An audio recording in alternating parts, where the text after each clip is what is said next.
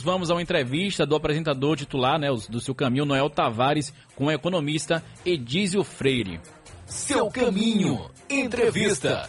Amigos da sociedade, o sonho do carro próprio é uma realidade para milhões de brasileiros que enfrentam o transporte público ou privado diariamente.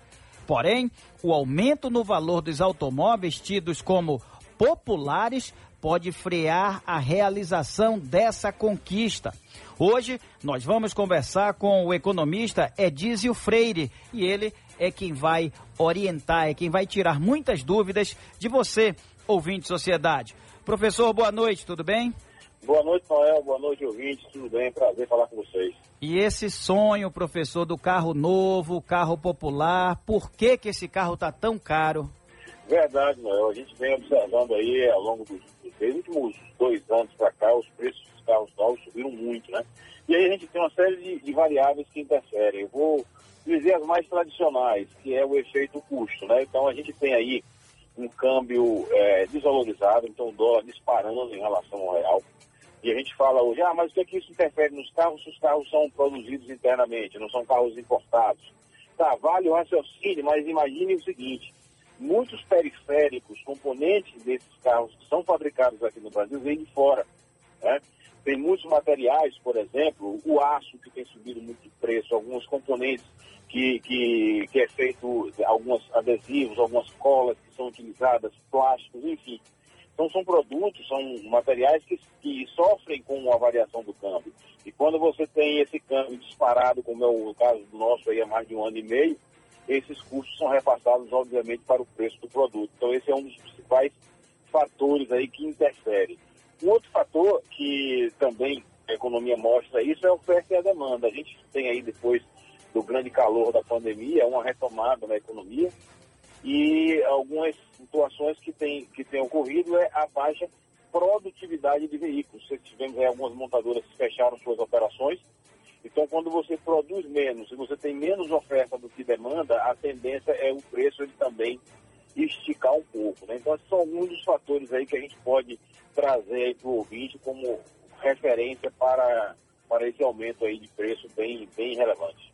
Tem a ver, professor, por exemplo, o preço, o, o carro usado seminovo que está em alta, tem a ver a falta de. Isso tem a ver com a falta de produção? Do zero? Tem, tem, tem, tem sim, Noel. Você tem um. O aumento do preço, olha como é interessante essa questão da economia, é um negócio bacana. Quando você tem uma, uma retração da produção por conta aí de algumas montadoras que fecharam, eu vou, eu vou ter o crescimento do preço do carro novo. O carro novo subiu de preço, o que é que acontece com o mercado? O cara vai procurar um carro seminovo, carro usado. Então o mercado de carro usado que estava desaquecido passa a ficar aquecido. Então, com, com o tempo, ele vai aumentar o preço também. Então, o preço do carro usado passa a subir porque a demanda por carro usado aumentou. Então, a, economia vai fazendo essa dinâmica, né? vai se tirando de preço, dependendo do movimento de oferta e demanda. É lógico que existem outros fatores, tem os tributos que também cresceram muito, tem a própria inflação, que a gente está falando aí de, de uma inflação passando dos 8% ao, a, nos últimos 12 meses que é um, índice muito elevado, né, muito acima da meta da inflação. Então, todos esses fatores contribuem, porque eu tenho aí salário, eu tenho custo do Brasil, eu tenho as obrigações trabalhistas. Então, tem uma série de fatores operacionais que interferem no preço, com certeza. Mas eu estou trazendo aqui alguns aspectos macroeconômicos para que a, o ouvinte possa entender com, como esse movimento funciona.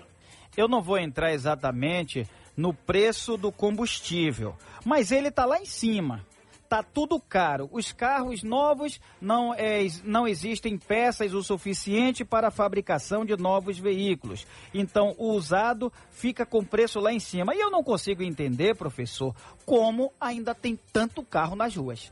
É, mas aí é um, é um condição histórica. Né? Você não para, imagine você que a gente tem aí o advento, eu vou dar um exemplo aqui, do transporte por aplicativo isso tem colocado é, muitos carros na rua por conta disso. Você tem um outro evento que é a, a, fusão de duas grandes locadoras de veículos, como a Unidas e a Localiza, né? uma fusão que está acontecendo aí. Então, elas estão avançando muito nesse processo, porque agora o carro por aluguel tem sido uma alternativa interessante para pessoas físicas e jurídicas. Então você começa a ter esse movimento crescente. Então, ainda que na classe média, média baixa, você tem uma retração na, na, procura por veículos por conta de toda a conjuntura, né? Preço do veículo, custo com combustível, dentre outros. Em outros segmentos, esse movimento é exatamente o contrário. Então, acaba que a economia gira dessa forma. O preço do veículo lá em cima, o povo deixa de comprar, eu pelo menos entendo assim, o povo compra menos, a indústria fica prejudicada. Como é que é, esse tipo de situação interfere na economia do país? diminuindo a circulação de dinheiro, né? Porque você tem, vamos dar um exemplo próximo de nós aqui, a Ford recentemente fechou uma unidade aqui no Brasil. Não vamos entrar no mérito do porquê fechou, porquê não fechou. Vamos tratar só do aspecto da produtividade. Na hora que você tem uma fábrica como a Ford fechando, são centenas e centenas de trabalhadores que passam a ter aquela renda. Então, o próprio comércio local da cidade de Camaçari já sentiu de imediato a parada da fábrica da Ford. Então, ele vai impactar na cadeia produtiva, na cadeia de consumo de toda aquela região e, por conseguinte, do estado da Bahia, porque a Ford era um, um, uma grande fonte de arrecadação para o governo do estado, não só para impostos diretos, apesar dos subsídios, mas para os impostos indiretos, porque ela gera emprego e renda e gera oportunidade de negócios né, correlatos ali à atividade da Ford. Então acaba impactando fortemente toda, toda a cadeia econômica. Né? É, um, é uma perda, é uma dificuldade assim, muito, muito grande. Nós estamos conversando com o economista Edísio Freire.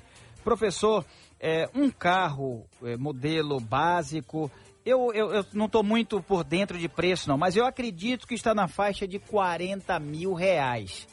Para a situação do cidadão brasileiro, esse carro que é básico, como é que o senhor entende esse preço? É, não, eu vou lhe dar uma notícia boa, não está 40 mil não, está quase mais de 50, viu?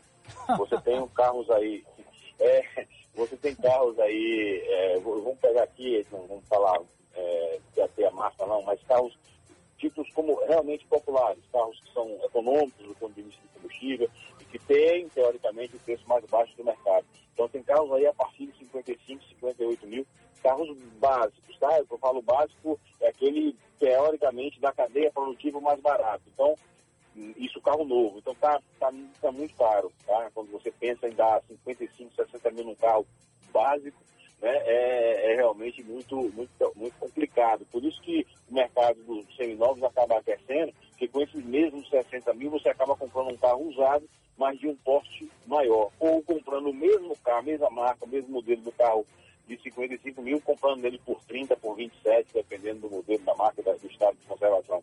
Então acaba fomentando o mercado de seminovos também por conta disso.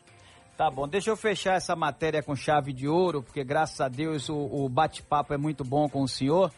Vamos dizer que Noel Tavares, o Luan Julião, nosso produtor, Carlinho do Sena, nosso operador de áudio, nós ganhamos cada um 100 mil reais de mamãe. O interessante, o senhor como economista, nós devemos comprar um carro zero? Olha, eu, eu, eu particularmente não compraria não. Tenho muita coisa a sugerir a vocês a fazer com esses 100 mil reais de comprar um carro.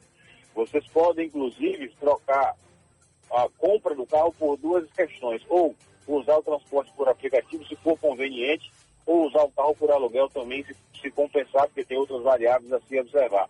Então vai muito da necessidade, da, da condição de cada um. Mas se você tem 100 mil reais hoje, na condição nossa, eu estou falando aqui, tomando a minha, minha base de padrão de vida como referência, é, eu não compraria, eu não usaria esse dinheiro para comprar um carro, não. Eu usaria esse dinheiro para monetizar ele, empreender e talvez com esse empreendimento eu gerar receita para assim comprar um carro. A menos que a compra do carro fosse imperiosa para mim por questões de, de trabalho ou algo do tipo. Mas eu não, não, eu não colocaria esse dinheiro na compra de um carro, não. Isso como uma sugestão minha. Tá, então só para fechar mesmo, é, qual o, o, nível de perda quando a gente tira o carro zero da concessionária?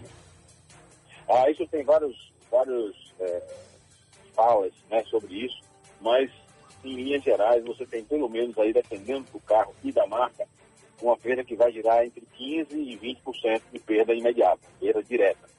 Você tem marcas que perdem muito menos, ou melhor, perdem quase nada. E tem marcas, o que você imagina no horizonte de dois anos e você tem uma perda de 10%. Tá? Agora, é bom o ouvinte entender que uma coisa é a perda imediata. A perda do, no dia que eu tirei o carro da concessionária, no outro dia, um, um pombo grande de perda, como eu falei, de 15% a 20%. Mas ao longo do tempo, passado um ano, dois anos, essa perda histórica pode diminuir dependendo da marca do carro. Tá? Então, isso é, é, é, muito relativo mesmo.